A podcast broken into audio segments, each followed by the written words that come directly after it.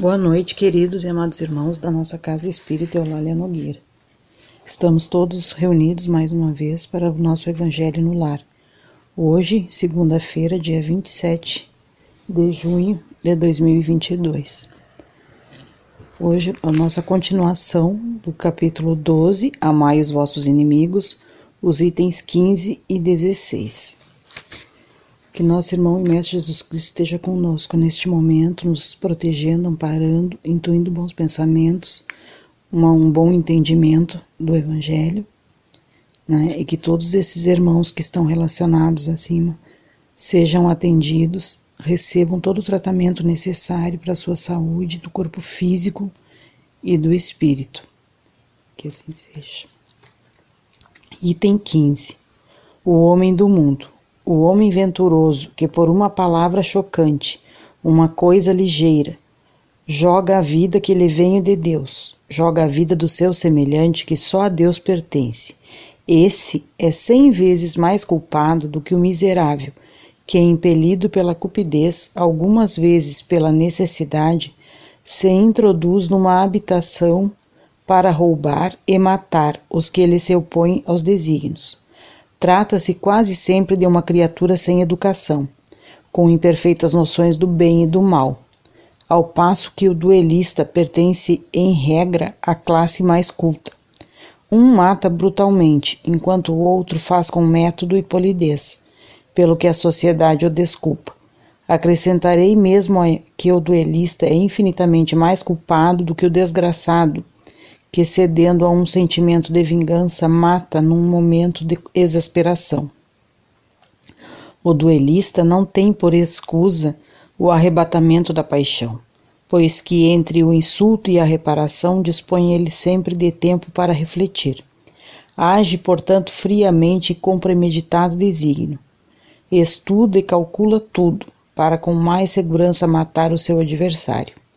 É certo que também expõe a vida, e é isso que o reabilita o duelo aos olhos do mundo, que nele então só se vê um ato de coragem e pouco caso da vida. Mas haverá coragem da parte daquele que está seguro de si? O duelo remanescente dos tempos da barbárie, em que o país em que os quais o direito do mais forte constituía a lei, desaparecerá por efeito de uma melhor apreciação do verdadeiro ponto de honra, à medida que o homem for depositando fé na, mais viva na vida futura.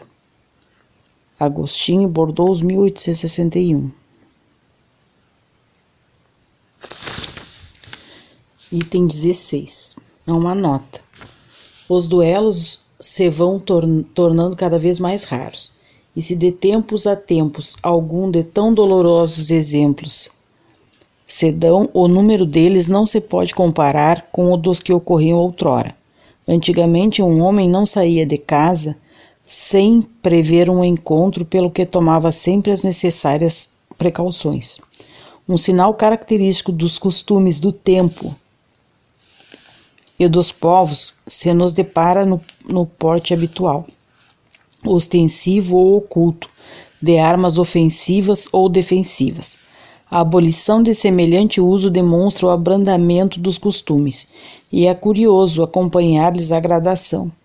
Desde a época em que os cavaleiros só cavalgavam bordados de ferro e armados de lança, até em que uma simples espada cinta constituía mais um adorno e um acessório do brasão do que uma arma de agressão.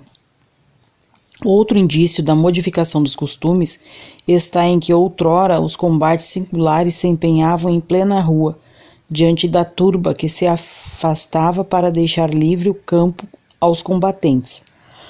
Ao passo que estes hoje se ocultam. Presentemente a morte de um homem é acontecimento que causa emoção, enquanto noutros tempos ninguém dava atenção a isso. O Espiritismo apagará esses últimos vestígios da barbárie, incutindo nos homens o espírito da caridade e da fraternidade. Bem, meus irmãos, realmente, com a graça de Deus, estão se terminando os tempos dessas barbáries, desses duelos. né, em que as pessoas se achavam no direito de tirar a vida das outras. E nós todos sabemos que não é assim, né? Só quem tem o direito de tirar uma vida é Deus. Deus é que sabe o momento da nossa chegada e da nossa partida.